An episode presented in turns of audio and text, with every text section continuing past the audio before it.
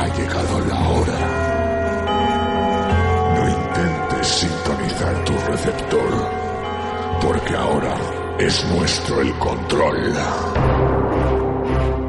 ¿Te atreves a abrir la puerta de tu mente hacia lo oculto y lo sobrenatural? Prepárate, comienza la puerta secreta.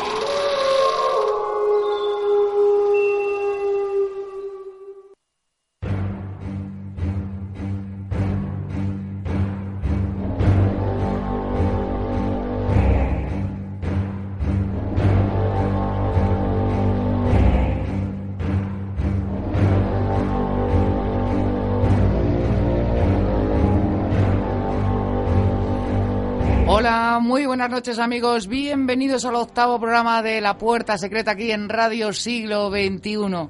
Hoy tenemos preparado un programa muy interesante, en La Puerta Secreta las imágenes y las palabras, en este pequeño circo de tres pistas, como le gusta llamar a Miguel Ángel Plana, pues vamos a hablar de todo. En música hablaremos de Ray Kuder, eh, también va a hablar del Palmar de Troya, en fin, de muchas cosas que casi es mejor que nos lo diga él. Miguel Ángel, buenas noches. Hola, buenas noches, buenas y veraniegas noches. Aún hace un poquito de fresquito en alguna noche, pero ya estamos tendiendo la tendencia al calor. Sobre Hay que mi- poner la refrigeración o los ventiladores para poder aguantarnos estas dos horitas. Qué bien vivirías tú en verano en Teruel, en mi tierra. Yo soy como el personaje ese del pingüino ese que se quería ir. bueno, al Ahí- revés, yo quería volver al Polo Norte, no irme a un país tropical. Ahí hace fresquito siempre por la noche en manta, casi sí, siempre. sí, me gusta, me gustan los pueblos. Bueno, aquí en Valencia mucho más calor. Eh, eso. eh, Pues sí, hoy eh, con esta línea nueva que iniciamos también de hablar un poco de música o de otras músicas, hoy quería dedicarle el espacio a uno de los eh, músicos que más me gustan, uno de los mejores guitarristas del mundo, Ray Kuder. eh, y bueno, pues hablaremos un poquitín de lo que para él es eh, la fusión. Es un guitarrista que es muy conocido por su trabajo con la guitarra slide que ha colaborado con músicos de blues, con músicos eh, étnicos, con eh, música cubana, ha hecho de todo y bueno, fue músico de estudio de los Rolling Stones. De hecho, Nada menos. el toque de Keith Richards se lo enseñó el mismísimo Ray Cooder eh, para tocar con la afinación abierta de sol, afinación que el Richards bueno ha usado desde entonces, incluyéndolas en muchas de las canciones de, de, de las mejores o de las más grandes canciones de los de los Rolling. Estupendo, qué maravilla. Luego seguiremos aquí hoy eh, para empezar este menú veraniego. Vamos a, a escuchar bastantes cortes porque es una carrera muy dilatada. Eh, ha hecho muchas fusiones con muchos tipos de música y quería, digamos, hacer un, espectro amplio de lo que son toda la, la música ecléctica de, de este hombre que mm, lo mismo mezcla el folk, el Tex-Mex con el soul, el gospel, el rock, o sea, cualquier, cualquier otro estilo que le acople a él. Incluso uno de los primeros temas que pondremos es de música hindú. Y bueno, seguiremos con el tema de las apariciones que ya estamos a punto de concluirlo. Hoy nos quedaremos aquí en nuestro país, hablaremos de las visiones de Garabandal y del escándalo eh, del Palmar de Troya, ¿no? Y sobre todo a través de una película, una sátira que parodia o recrea muy bien lo que fueron los inicios de, de la Iglesia palmariana a través de la biografía más o menos cierta o con algún detalle escabroso de más, si ya no fuera de por sí escabrosa la historia, en una película que se llama, creo que es, no, ahora no me acuerdo si es Manuel y Clemente o Clemente y Manuel. Tiene un Pero título bueno. simpático. Sí, porque los dos principales artífices de, del movimiento fueron eh, Clemente Domínguez y, y Manuel eh, Colmenar, eh, que fue eh, al principio, digamos, el, la banca, ¿no? Eh, el secretario económico del, del movimiento y que después, claro, fue elegido también papa a la muerte de Clemente. Bueno, pues como ya lo ven, completísima su sección, como siempre. Y luego la puerta secreta al crimen, Elena Merino nos va a hablar de una asesina que para mi gusto más que miedo lo que da es rabia y coraje, porque es una auténtica desalmada y además una cínica. Se trata de Susan Smith, que luego la van a conocer. Después, en la puerta secreta al universo, vamos a hablar de un tema muy interesante, que además está muy de moda, de los extraños círculos de las cosechas, y como siempre nos abrirá esta puerta nuestro ufólogo Jorge Sánchez. Y después, en la puerta secreta al misterio, eh, Miguel Ángel, ¿tú has hecho alguna vez espiritismo, has utilizado la sí, yo en mi, en mi, adolescencia, eh, como casi todos los adolescentes, practiqué con bastante frecuencia el mal llamado juego de la Ouija y también como la mayoría de la gente que lo ha practicado, tuve eh, experiencias bastante desagradables, pero no teñidas de, de momentos trágicos como en, en, otros casos ¿no? que se han contemplado a veces también en este programa a través, a través de mi sección. ¿no? La verdad es que, que, mira que nos gusta cuando somos adolescentes hacer eso del espiritismo.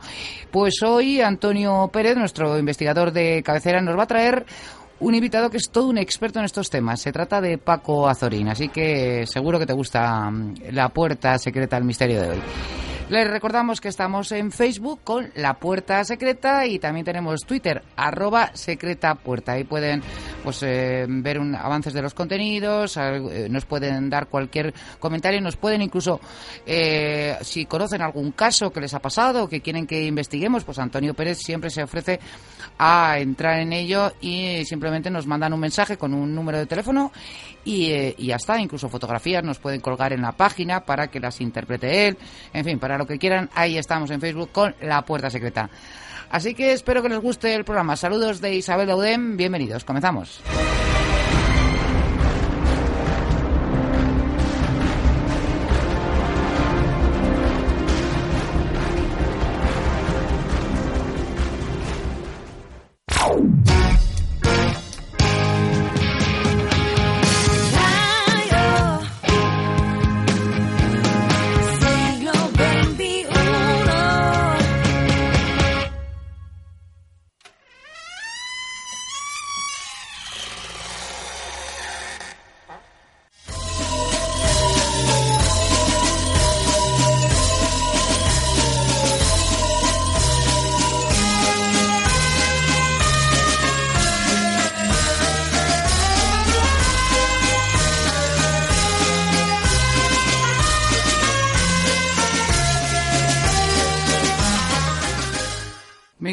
Pues nada, vamos a empezar con música veraniega. Bien, ya he avanzado un poquitín quién es este hombre, Ray Kuder, eh, su figura y la importancia que tiene para la música moderna. Él desde que debutó en los años 60, cuando empezó a llamar la atención con un grupo que se llamaba Captain Beefheart and the Magic Band, muy en la línea hippie del momento, ya llamaba la atención por su forma de, tocar la guitarra. Eh, enseguida empezó a manejarse muy bien con el blues, con otro músico también muy importante como es Taj Mahal y bueno, trabajó como guitarrista, como músico de estudio con un montón de bandas, entre ya los Rolling Stones. Y en el grupo de gente con la que ha colaborado, pues se encuentran músicos tan eclécticos como eh, rockers, bluesers, o sea, John Lee Hooker, los Rolling Stones, como he dicho, Cheese que hacen una música, eh, un folk irlandesa, son irlandeses, eh, músicos de, de, Turquía, de, de, la India, como Ali Farka Touré. Y también, además, eh, ha cultivado la banda sonora. De hecho, eh, el cineasta que, digamos, lo descubrió para, para, el mundo del cine, para la banda sonora, es Wim Wenders, el cual también le dio la alternativa en el año 1997 a un fenómeno mundial que fue el de la música cubana, que a partir de, de la colaboración del mismísimo Ray Kuder con músicos cubanos como Compay Segundo y gente de esta eh, hizo un disco y unos recitales englobados en el epígrafe Buenavista Social Club. Eh, Wim Wenders eh, rodó un documental en 1999 sobre todo este fenómeno con todos los músicos involucrados en el proyecto y llegó a estar nominado a los Oscar en el, en el año 2000. Eh, Ray pues se caracteriza por, por eso, por esa mezcla ecléctica que él hace en sus composiciones del folk con el Tex-Mex, con el soul, con el gospel, con el rock, con el blues, eh, con músicas eh, étnicas como la hindú. Y he querido traer para abrir boca en esta primera entrega musical de Ray Cooder, eh, un tema precioso, eh, luego nos pasaremos a la salsa, un tema precioso de un álbum que se llama Meeting by the River, que fue grabado en el año 1992, eh, que luego salió comercializado en el 93, que es, está compuesto, interpretado por Ray Cooder y un músico hindú que se llama Binswa Mohan Bhatt, que toca pues el, el, típico instrumento musical de cuerda hindú mm, y bueno, eh, es el Mohan Bina, creo que se, no sé cómo se pronuncia exactamente, pero nombrecitos, ¿eh? el, el, instrumento que, que tocan. Sí. Y él toca la guitarra, claro, por supuesto. ¿no? Y el tema, uno de los temas eh, que se llama Isaley, que es el que he traído, luego lo utilizaron posteriormente también para eh, engrosar la banda sonora de la película Dead Man Walking, Pena de Muerte, esa película que supuso el Oscar a Susan Sarandon, que estaba basada en la, vida de la monja mm. que abogaba por, eh, por la libertad el perdón de la este, pena de muerte mm. del, preso que mm. interpreta también magistralmente Sean Penn en esta película. Y bueno, pues esto nos puede dar una idea un poquitín de, del talento como músico de Ray Cooder y sobre todo de las mezclas que es capaz de, de formar o en las que es capaz de participar. Además, el tema casi casi lo vamos a, oír prácticamente íntegro porque es que hay, que oírlo entero, no puedes oír un fragmento porque es, es algo precioso de, escuchar. Es larguito, ¿eh? Aviso. Sí, luego ya iré diciendo en un momento determinado mejor que vayamos bajando para seguir entrando con, con el otro. Lo escuchamos.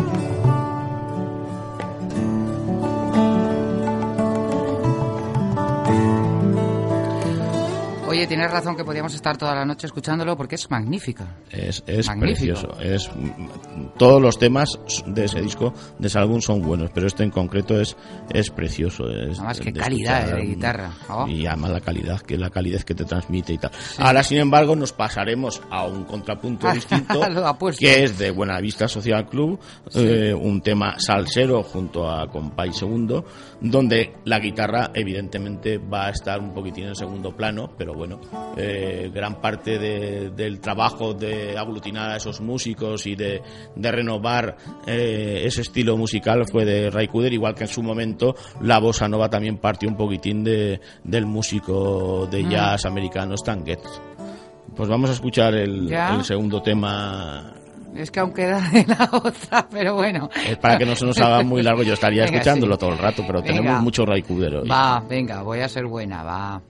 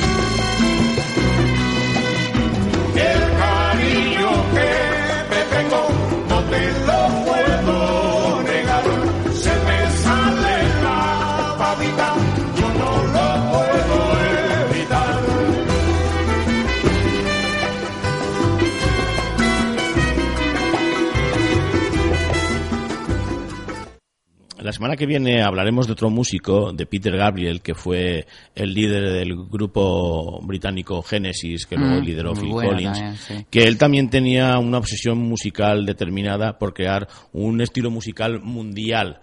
Eh, Lo que pasa es que así como Ray Cooder sí que ha sabido fusionar los estilos musicales de distintas zonas geográficas o de distintas culturas, eh, eh, imbricarlo con la música tal y como la, la él ve, respetando siempre esos orígenes, Sí. Peter Gabriel casi que tendió un poquitín más a, a utilizar eh, únicamente los instrumentos. No creo que Peter Gabriel su- supiera utilizar el, el sentimiento eh, Ya, claro. de, Mm. la, de la cultura que estaba utilizando para crear la música como, como Mm. Ray Cooder. No obstante, eh, para mí uno de los, de los mejores trabajos de Peter Gabriel en ese sentido fue la banda sonora de la película La Última Tentación de Cristo, donde supo oh, mezclar eh, en la línea de Ray Cooder todo este tipo de, de fusión.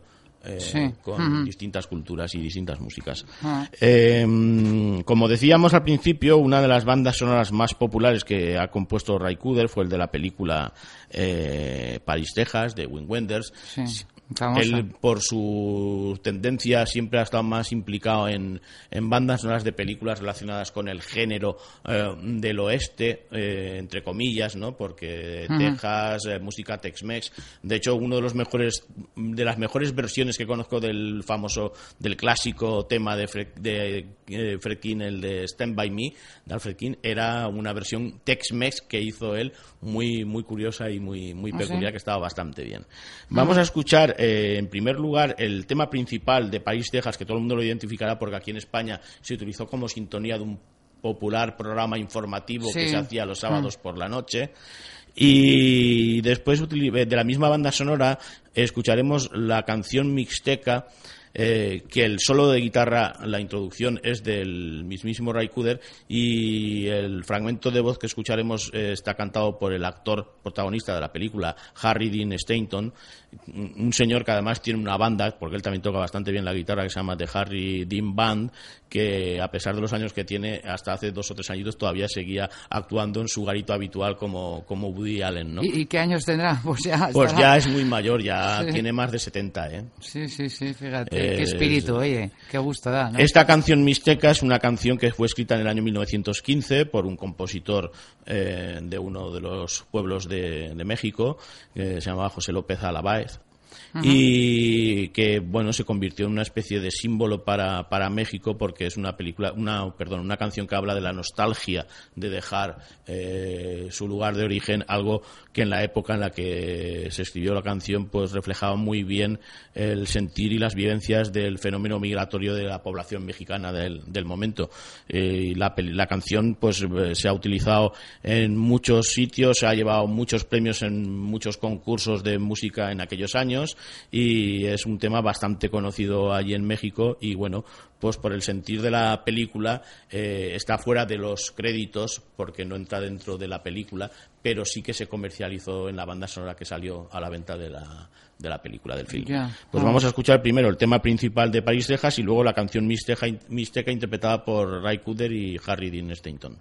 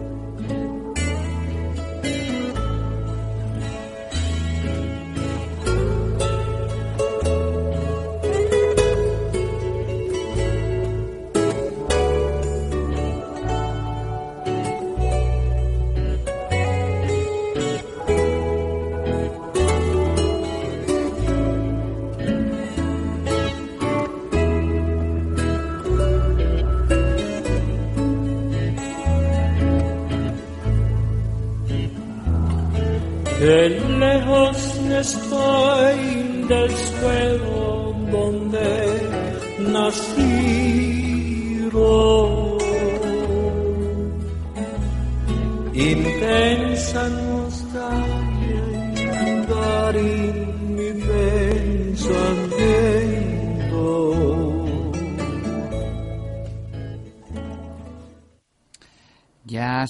dónde viene la procedencia la, de esta canción que venías cantándola cuando Ah, has venido ah, a hacer ah, el La programa. tenía muy, muy recientita. Muy He descubierto recientita. el secreto. Bueno, otra faceta ya más cercana a sus orígenes, al rock y al blues de Ray Cooder, la podemos encontrar en la banda sonora de la película Crossroads, eh, Cruce de Caminos. Eh, es una película que bebe mucho de lo que son las leyendas en torno a los músicos de blues, porque está inspirada por la leyenda de Robert Johnson, eh, el músico inspirador de, de este género musical, que supuestamente hizo un pacto con el diablo en un cruce de caminos para que le tocara la guitarra como la, Sí. la tocaba. Y la película está protagonizada por el actor Ralph Macchio, que había adquirido cierta popularidad en aquel momento por la película Karate Kid. Y eh, al final de la historia, mm, donde se cuenta un poquitín ya, se centra la, la leyenda esta del, del demonio, que en ese pacto hay un duelo de guitarras Sí. entre el propio Ray Cooder y un guitarrista muy importante, uno de los mejores también, junto a Cooder, eh, que estaría en esa lista de los mejores guitarristas de la historia, que es Steve Vai, un tío también muy peculiar, que, bueno, pues eh, ha grabado con muchísimos artistas, aparte de grabar en solitario. Eh, estuvo en Burjasot el año pasado, Ah, ¿sí? además, sí. Eh, em, una de sus características es llegar a tocar una guitarra a tres mástiles, casi superando incluso a Uf. otro gran guitarrista como fue, como es Jimmy Page de los Led Zepp, que tocaba la de dos mástiles. Y aparte de que, bueno, pues su forma de vestir y su look es también un poquitín eh, Peculiar. estrambólico, ¿no? Sí. Pues vamos a escuchar este Dueling Guitars de la película de 1936 Crossroads, dirigida por Walter Hill, interpretada por Ralph Macchio. Me encanta a mí Walter Hill.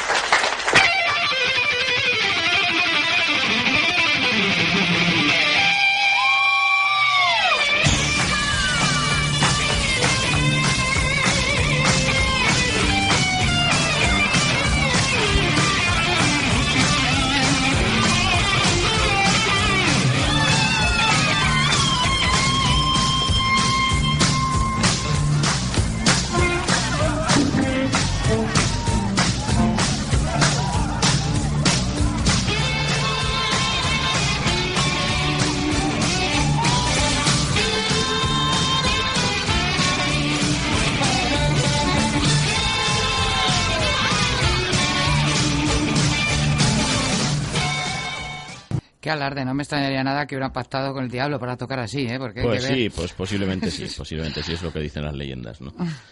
Bien, eh, en la sección de películas y del tema que llevo tratando desde hace algunos, eh, algunas semanas, que era el del tema de las apariciones religiosas, nos tocaba tocar nuestro país, ¿no? Eh, valga la redundancia, lo de tocar y tocaba. Bueno, tocamos los Jueves Milagro, tocamos Eh, las sí, bueno, parodias pero en un poco plan de... un poco paródico y en el cine básicamente solamente se había hecho adaptaciones sobre Fátima y Lourdes, pero Sí. no sobre, Mm. sobre fenómenos autóctonos. La única fue la película Visionarios, de la que ya hablamos Mm. también, que son de las visiones de Kyoga. De Garabandal no hay ningún...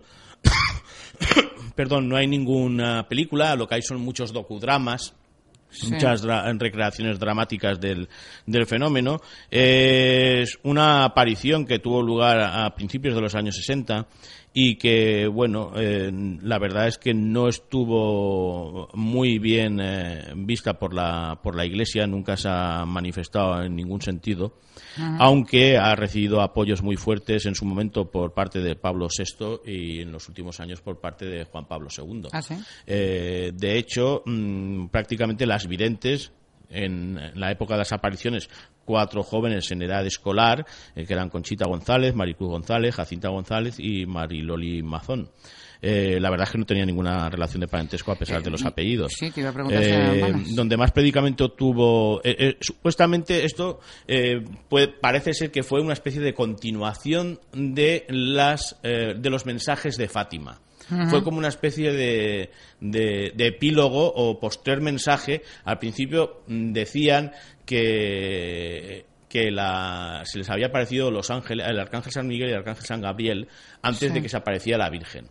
Y después, en algunas de las apariciones, llegaron incluso a decir que hasta el mismísimo Dios, en una forma muy simbólica del clásico ojo que todo lo ve, también estaba en, en- en las apariciones que solamente veían ellos, ellas, claramente. claro.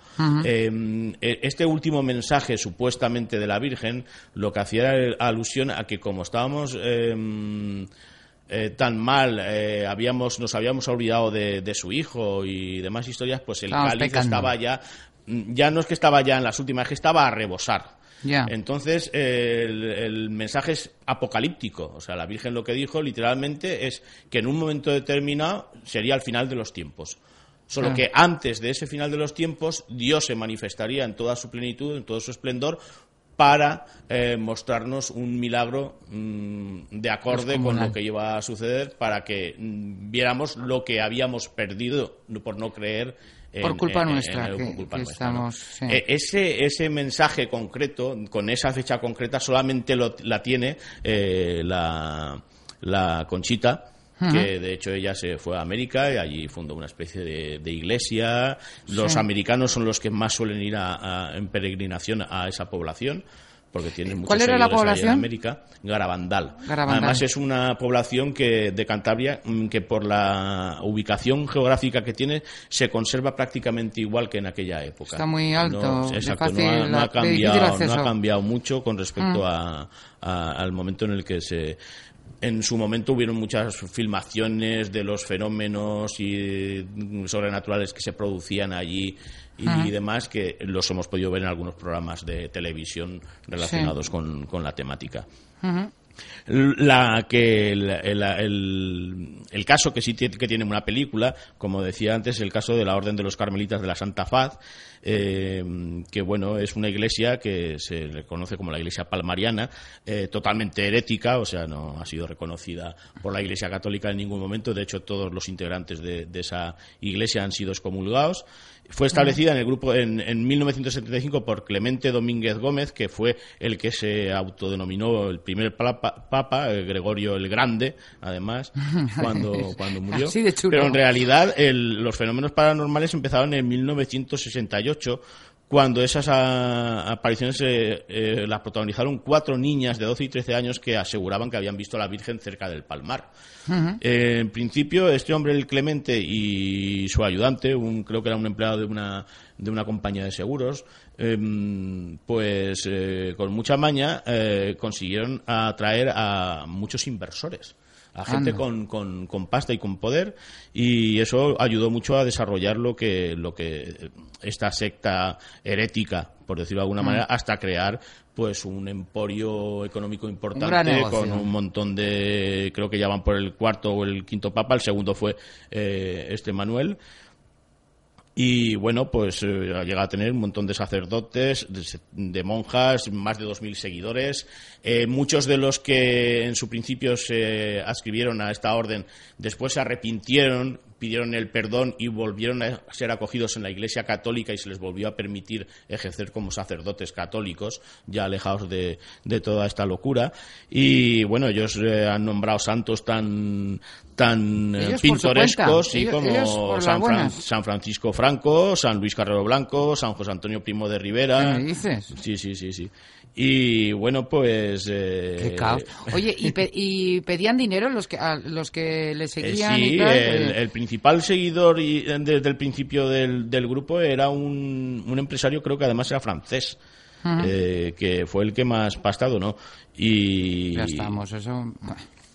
Y bueno, pues luego toda la gente que se fue eh, adhiriendo era gente con, con dinero. Con poder. Y el poder de, de esta gente para poder sorberle el cerebro a, a los que se fueron agregando, pues era bastante grande, porque claro, incluso el, el Clemente creo que tuvo un accidente de tráfico que perdió lo- lo- los ojos o la vista, se quedó ciego. Y Cuando él empezó a ser papa ya era ya estaba ciego.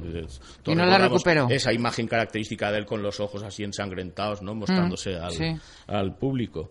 Pues este fue el, el primer eh, papa de esta nueva religión, de esta nueva iglesia, Gregorio XVII el Grande, eh, Clemente Domínguez Gómez.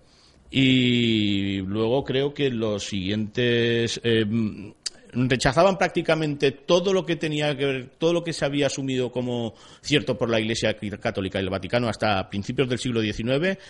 Ellos lo admitían. Todo lo del XIX en adelante lo Ah, rechazaban Mira, ala, porque todos sí. los concilios que se hicieron después y, y demás. Y funcionaba como una como una religión. eh, Sí, sí, igual, claro, o sea, ordenaban eh, sacerdotes y, y demás. De hecho, el, creo que primero fue un, uno vietnamita, me parece además, que fue el que los ordenó a sacerdotes a ellos, Ya. a los que fue luego fueron papas, porque el otro colega fue Manuel Alonso Corral. Ah.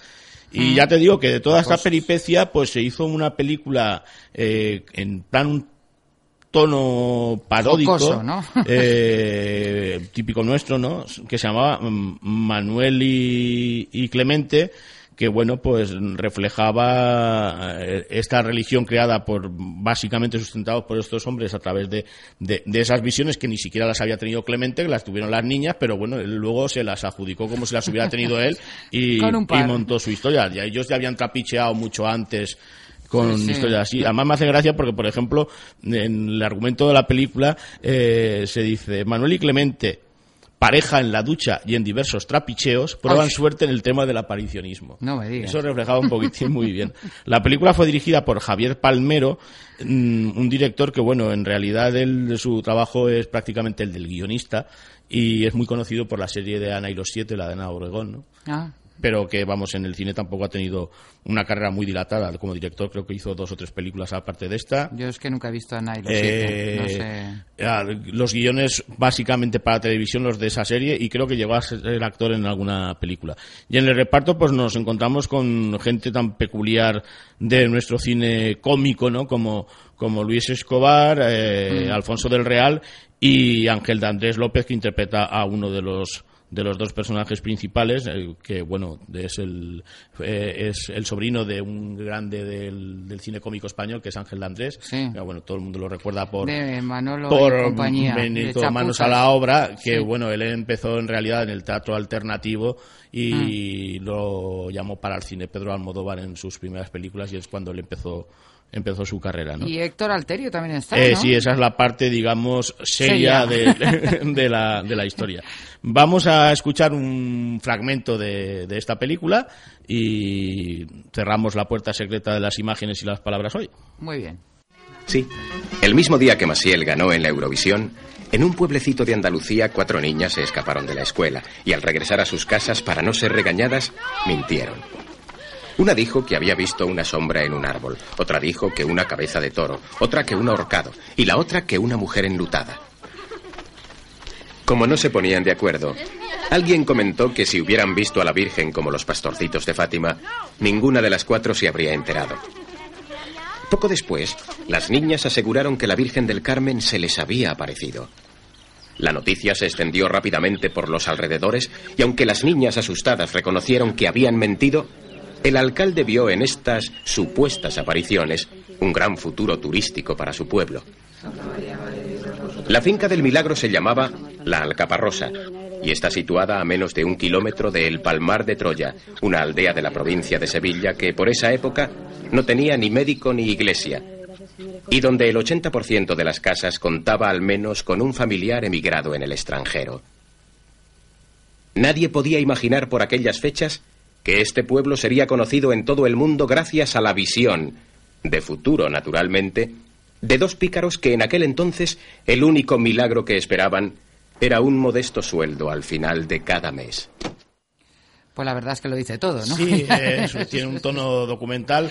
Eh, bueno, eh, antes, eh, cuando estábamos hablando del hogar a Vandal, me he ido a América, cuando estaba diciendo que la fecha de ese día clave del apocalipsis está en poder de Conchita. De la chica. que eh, eh, no y no se puede saber. aún. No. Yo lo que he encontrado en eh, buceando en internet son varias páginas web dedicadas a, a, A ella. a Garabandal y a toda la fenomenología, sobre todo páginas más sustentadas por seguidores y demás historias y en una que he colgado el link en, en el perfil de Facebook hay una especie de, de diario de, de Conchita donde igual ahí yo no me he atrevido a leerlo entero, desde luego, pero bueno, está muy bien documentado con fotografías y cosas de estas. No sé si el diario será eh, real o una no, recreación Sí. o qué, pero bueno, eh, puede resultar interesante cuanto menos Sobre todo para saber lo que dice, ¿no? Para ver si es verdad. Muy bien, pues cerramos la puerta. ¿Te parece? Correcto.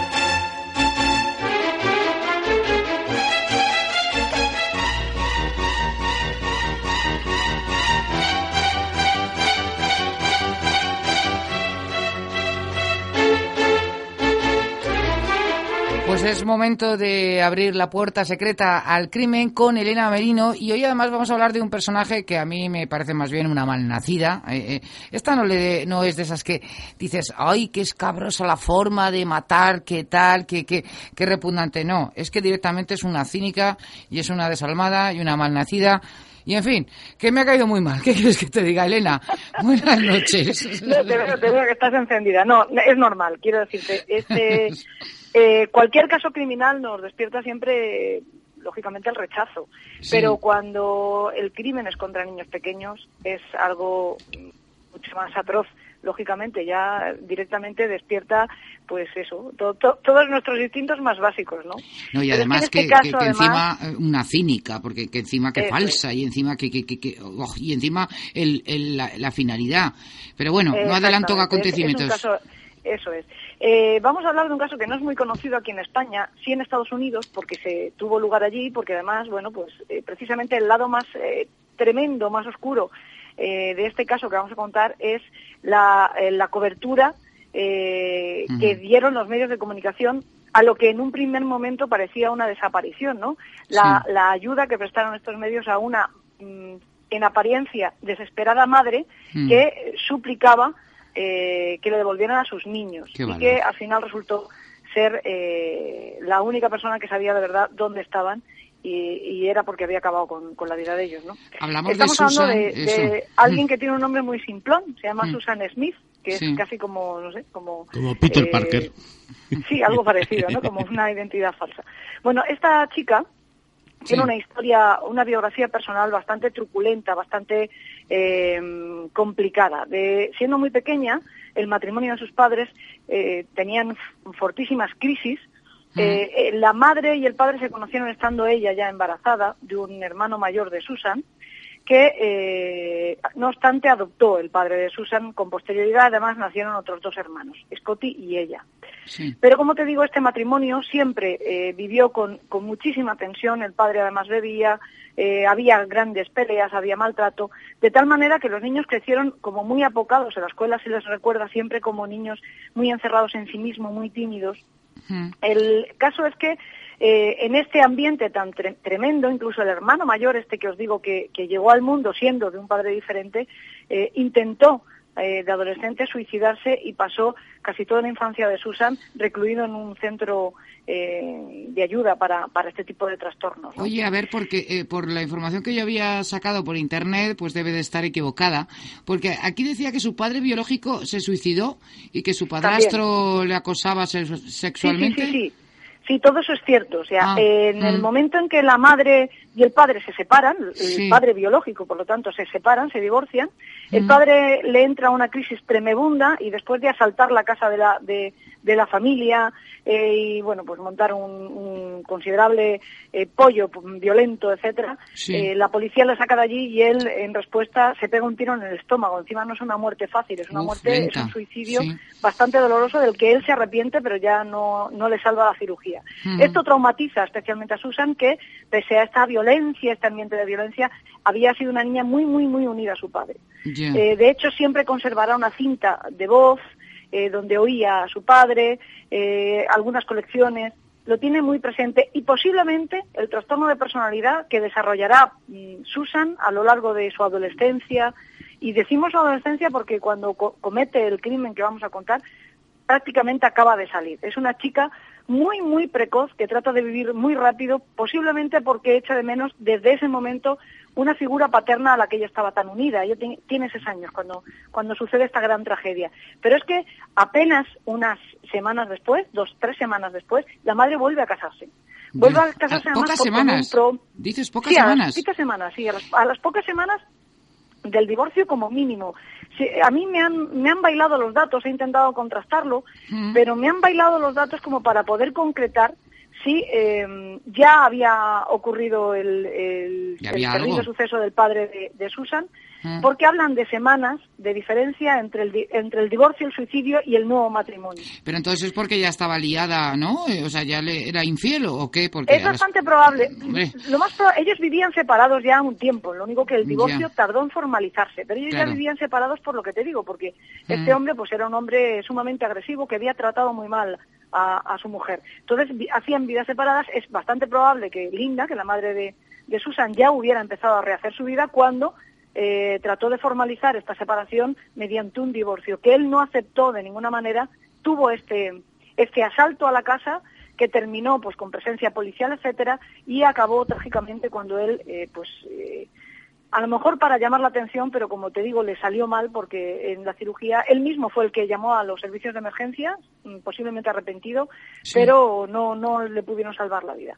En cualquier caso, la madre contrae eh, nuevas nupcias con un prohombre de, de- de la ciudad, de la- ellos viven en, en Unión, en Carolina del Sur. Es un hombre que es eh, pues un empresario de cierto éxito, con tiendas. De hecho, cambia radicalmente la vida de la familia, porque Mm. de vivir en, en una pequeña casita a las afueras de la ciudad, pues se van a una mm, ya mm, chalet grande. Este hombre además aportaba dos, dos hijas de un matrimonio anterior a la familia. Las niñas, no obstante, vivían con la, con la madre, pero bueno, pasaban fines de semana. Sí. Y poco a poco, eh, Susan empieza a salir de esta especie de, de letargo, de tristeza que había tenido en su infancia, empieza a ser una niña bastante alegre, la recuerdan los compañeros como una joven de cierto éxito, muy popular. Eso sí, también dicen que le gustaba mucho llamar la atención a los chicos. Y no solo a los chicos de su edad. Aquí vamos encontrando ciertas claves de la personalidad que desarrollará Susan.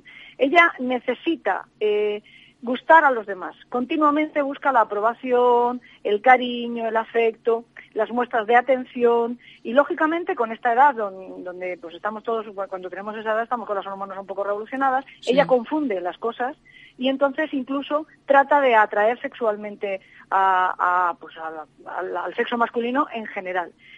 Esto también afectará a su padrastro. Aquí eh, tenemos un, un- un momento bastante complicado, una cosa bastante fea que ocurre en la adolescencia. Ella tiene 15 años, las hijas de, de, de Beverly, de su padrastro, están en casa, ella Mm. les cede su dormitorio y eh, tiene que dormir en el salón tumbada en el sofá. Sí. Eh, tiene, ella, eh, como digo, es muy expresiva con el cariño también hacia su padrastro, entonces se recuesta sobre él. Y, él, y este hombre interpreta este gesto como una insinuación por parte de ella. A mí Mm. me parece terrorífico cualquier enfoque y cualquier punto de vista sobre esta, este asunto en concreto, porque me parece nauseabundo que ningún adulto, sobre todo un adulto que se ha hecho cargo de esa niña desde los seis años, entienda, interprete un gesto de una, como digo, una niña de 15 años como, como una provocación sexual y Sí. que así además haya trascendido. Y también me parece espantoso eh, en el caso de que sea cierto, Lo, que una lo niña de 15 contrario, años claro. pretenda sí. esto con su propio que, padrastro. Pero en cualquier provocar. caso, Sí. Mm. él responde mm, pues mm, per- perversamente ¿no? a, a esta a esta acción de ella él realiza toquea- tocamientos y ella eh, se, se finge dormida después denunciará denunciará intervendrán los asuntos sociales pero eh, irán echando capas de tierra sobre el asunto eh, posiblemente más eh, ayudados o con la intervención de Linda, de la madre de ella, de, de la mujer, por lo tanto, de, Sí. de Dave, del, del marido, del abusador. Eh, y aunque se repite este hecho, no es puntual, no es que haya tocamientos un día, sino que se repite este abuso, incluso llega a haber relaciones sexuales a lo largo de los años eh, como una constante, y se repite también la denuncia por parte de Susan, Mm. nunca llega a, a cuajarse la ayuda. Es verdad que intervienen servicios sociales, interviene, interviene la comunidad, pero no se presentan nunca cargos contra, contra Viv y entonces él se libra, se va librando de, de, todo, de todo este tema. Y veremos Pero después retira, el ella no le denuncia nunca. Ella, ella nunca le. Sí, a ella denuncia, pero no denuncia, ella es una niña, entonces ella no denuncia No ante la policía, aunque también interviene la oficina del sheriff. Es decir, aquí estamos viendo un caso o- horroroso, en mi opinión, Sí. que no se pone en medios, incluso la Claro. familia es eh, obligada o conminada a asistir a clases de terapia familiar y ellos acuden cuatro o cinco sesiones, incluso él tiene que vivir durante algunas jornadas fuera de su propio domicilio para mantenerse alejado de Susan. Pero no obstante, posiblemente eh, instados por Linda, por la esposa, al final acaban echando tierra sobre el asunto y este hombre nunca llega a pagar las consecuencias, salvo estas cosas eh, casi anecdóticas de tener que irse de casa o de tener que asistir a estas terapias. Hombre, y pues es- descubriremos después, Mm. durante el juicio a Susan, que estos abusos se van a prolongar a lo largo del tiempo hasta el punto de convertirse en una relación. Susan, con, con 23 años que ocurren estos acontecimientos, mantiene relaciones esporádicas con su padrastro. Qué horror, por favor. Pero es que Susan, iremos viendo cómo esta personalidad evoluciona hacia algo que podríamos interpretar porque nos entendamos todos, no es exactamente eso, pero bueno, porque nos entendamos todos, como una especie de, de pseudo-linfomanía. Ella tiene la necesidad compulsiva de ligar. Y para asegurar ese ligue se presta a mantener relaciones con mm, cualquier hombre que se lo demande. A lo mejor tiene la necesidad de esa falta de cariño por, por la falta de la figura paternal, ¿no? De, de, de sentirse querida y, la muestra de, de, de- de que le quieran, pues es co- utilizando el sexo, ¿no? Sí, efectivamente. Y además eh, tiene eh, una extraña habilidad para elegir fatal siempre a los hombres. Se, se mete, a ser posible, en, en- en relaciones ya consagradas, etcétera. Ella, con 17 años aproximadamente, entra a trabajar a un comercio y lo primero que hace es liarse con un hombre casado. Ah, muy bien. un hombre con casado, 17. pero al mismo tiempo también tiene una relación con otro chico.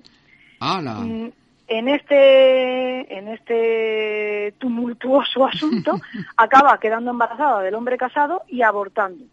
Y Mm. él eh, la deja no por esto, la deja porque se entera de que está manteniendo una relación en paralelo con otro chico, cosa que me parece bastante sorprendente cuando estamos hablando de un hombre casado. Y, y Pues con su abandona padrastro, y con su padrastro, que eso a lo y mejor con no lo su sabría. padrastro al mismo tiempo. No lo sabría. Mm. Dios. Eh, después de que este hombre casado la abandone, ella tiene un intento de suicidio. Se toma una sobredosis de pastilla, con otras, de, de- de aspirina, con otras pastillas, y eh, acu- eh, bueno, pues inmediatamente tiene que ser trasladada al hospital. En el hospital descubren que no es la primera vez, que cuando tiene 13 años ha intentado hacer lo mismo. Eso es- tenía eh, yo, sí. Mm. Está un tiempo, eh, lógicamente, ingresado en el hospital. Cuando sale, se vuelve a incorporar a, su, a la misma empresa donde estaba. Y es entonces cuando empieza a coquetear con David, que Mm. es un antiguo co- compañero del, del colegio. se- Ellos se conocen de- del colegio, pero no tenían una relación directa. Y va- sin embargo, bueno, Ah. pues ella eh, comprende que David la ha mirado. David trata de ser amable, simpático, eh, acaba de pasar por una situación muy traumática. Mm. Eh, David está prometido con otra chica desde hace mucho tiempo Sí. eh, y simplemente trata de ser simpático, pero es que esto no se puede hacer con Susan. A Susan, cualquier hombre que la mire dos veces y le sonría, se convierte en objetivo. Y va, y va efectivamente a intentar por todos los medios conquistar a David, hasta que lo consigue. Eh, y lo consigue, de nuevo, quedando embarazada. Susan abandona a su novia y se casa con... eh, perdón, David abandona a su novia y se casa con Susan. Este, desde el principio, es un matrimonio que, bueno, va, va a fracasar, porque no tiene nada que ver uno con la otra. Eh, pertenecen a clases diferentes, tienen ambiciones completamente distintas, tienen una forma de ser, aficiones, no tienen nada en común, salvo un hijo que está en camino y la necesidad de ambos, en este caso, se unen dos, eh, se mm, conjugan perfectamente dos eh, sacos de necesidad, de carencias, que, es, que es- Sí. es lo que son en ese momento, tanto Susan como David. Bueno, pues superando una serie de dificultades, efectivamente se acaban casando y eh, el matrimonio es una verdadera pesadilla. Eh, nace el primer hijo, Michael, eh, y empiezan la intermitencia en este matrimonio. Se separan, se vuelven a juntar, ahora él, ella se busca un amante, luego lo hace él, luego se vuelven a juntar, continuamente. Tienen como cuatro o cinco separaciones hasta que Susan vuelve a quedar embarazada y deciden un último intento para que sus hijos se críen eh, con los dos padres, ¿no? Mm. Eh, fracasan. Na- nace Alex, que es el segundo de los pequeños, y a los poquitos meses se separan definitivamente, ponen claras las cosas, deciden eh, físicamente cada uno irse a vivir a un sitio distinto y rehacer su vida y romper todo tipo de vínculos, salvo el que les une eh, por los dos hijos.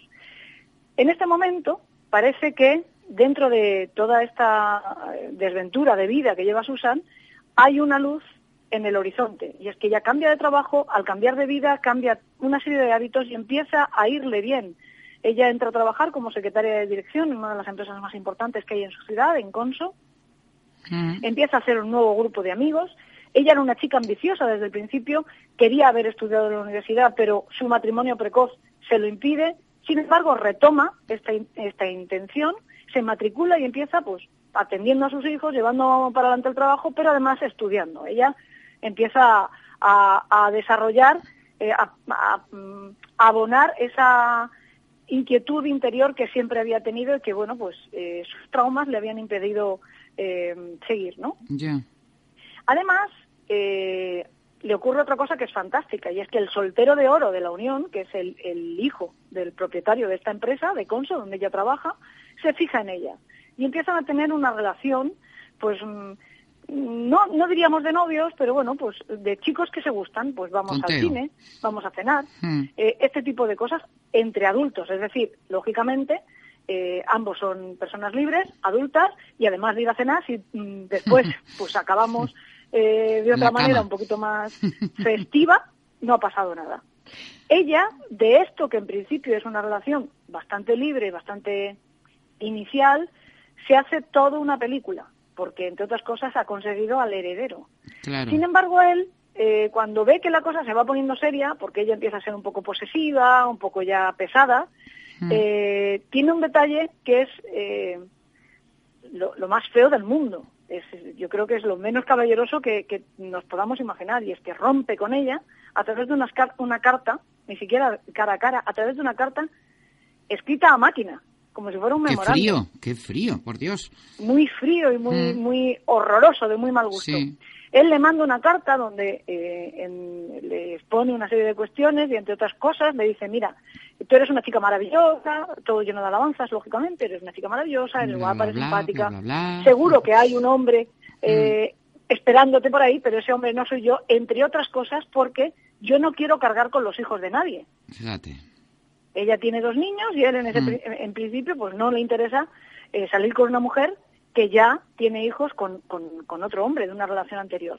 Luego hay otra serie de, de razones en esa carta. Entre otras cosas, en alguna fiesta a la que han acudido juntos, eh, una en concreto donde había un jacuzzi y una serie de hombres casados dentro del jacuzzi, pues Susan, digamos que eh, tuvo sus momentos de esparcimiento con estos señores delante del resto y delante de también su eh, pareja, que era este Tom, Tom Findlay, el que estamos hablando. Claro, tampoco le gusta, además de no gustar una mujer que tuviera hijos, no le gusta una mujer Hombre, claro. que delante de él le no sé, Poniéndole los cuernos ¿no? ahí delante, además, con todo el descaro Claro. del mundo.